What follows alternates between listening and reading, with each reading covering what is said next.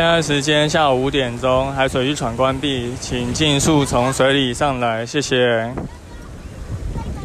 Hello，大家好，欢迎收听今天的救生日常，我是焦哥，来到本周的新闻报报啦。今天要给跟大家带来一则在绿岛的新闻。那这个新闻的标题是“大浪来了，南斜有港边观浪，人遭车哦，不是人车遭卷入海中啊”，就从标题就可以看得出来，就是一个观浪的新闻吼。好。那这个新闻的内容是这样描述的：在这个绿岛的公馆港，在九月三十号下午，因为受到外围环流的影响，然后又有东北季风，所以有很多的长浪。那刚好就有两名男子就牵着一部机车跑到这个防波堤去观浪，结果这个浪一打来，把其中一名男子连车带人就是拖进海里。那幸好附近潜潜水教练的教练看到，那跳下海救人，那最后是顺利的救上岸。那救上岸这个落水的男子脚部有些微的擦伤，呃，送医之后没有大碍。海巡署表示说，一般民众可以观浪呢，但是那天受到外围环流还有东北季风的影响，所以浪其实蛮大的，所以大家在观浪的时候一定要注意安全，小心，不要在这个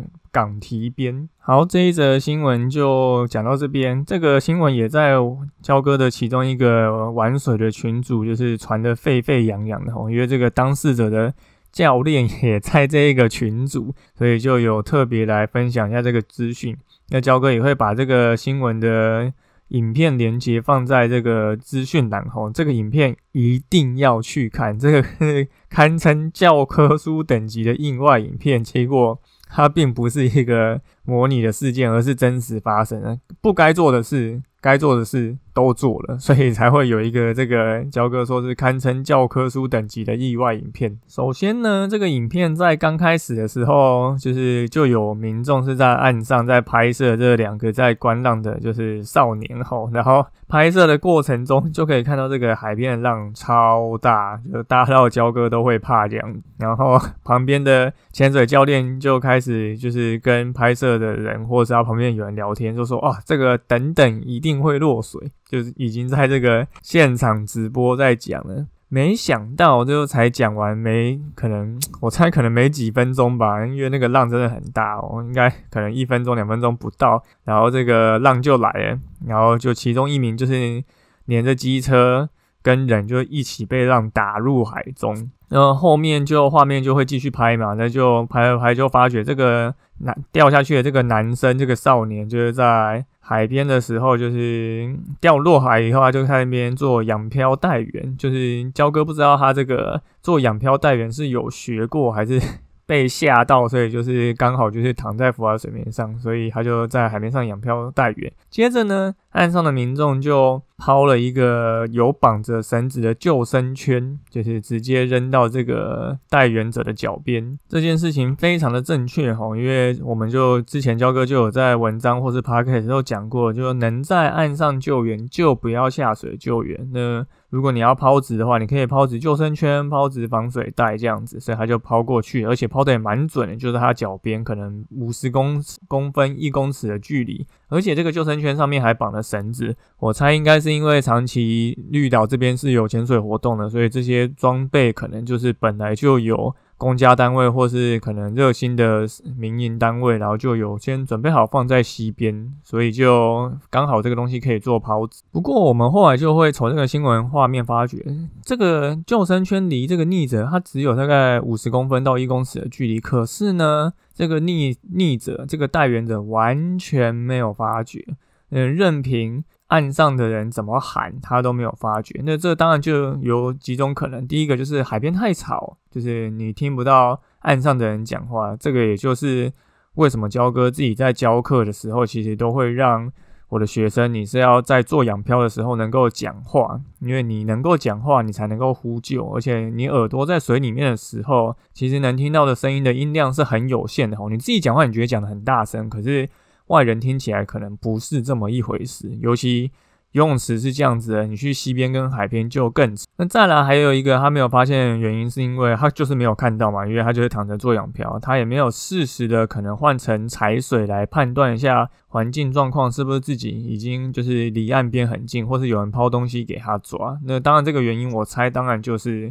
他不会踩水，或者是他会踩水，可是他。完全就是没有办法冷静的判断做思考，这就很像焦哥前面提过的，就是你在游泳池能游泳，不代表。你在溪边跟海边，你就会游泳，何况是这样子的一个紧急的突发状况。所以在开放水域游泳跟在静态游泳池游泳是完全不一样的两件事。好，那因为这个带援者就没有发觉嘛，所以后来这个受过训练的这个潜水教练就跳下水协助救援。那他就跳下水以后，他就游到这个带援者旁边，然后把这个救生圈套到这个。带援者的身上，然后从他的后方就是推着这个救生圈跟他的人，然后往岸边游。那岸上的民众也是合力将绳子往岸边拉。吼，那最后就是岸上民众跟水里面的教练协力把这个人救上岸。那就完美的结束了这个救援活动。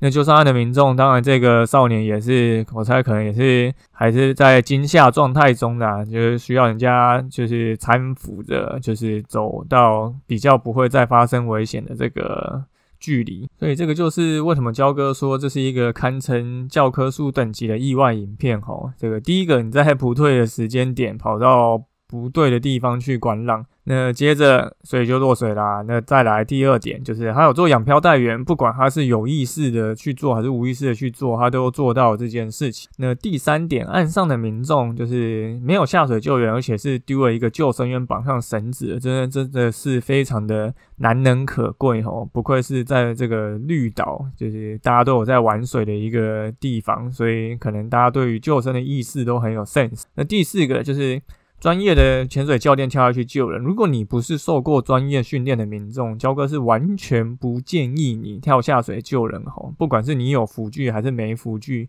焦哥其实都不是太推荐这件事情，因为其实风险是非常高的。那在第五个，岸上的民众跟潜水教练合力，就是把。这个带援者拉回岸上救援，所以就是完整的示范了一个从出意外前到意外落水，到如何协助救援，最后完成任务的一个影片呢。这个焦哥真的是。非常推荐大家一定要去看这个影片，你就知道这整个过程是怎么样去发生的。那好像在这一个落水的是比较算是港口哦，它没有什么太多的礁石或者是消波块或者藤壶，刚好在它落水那个空间，所以它做了仰漂，就是带援这件事情，就算是比较不会有受到可能后面浪的冲击，再导致。他去撞上这一个水泥块或是藤壶，这样其实是非常痛的。所以虽然我们有说过，你就是呃出事的时候建议就是你可以做仰漂在海边的时候，可是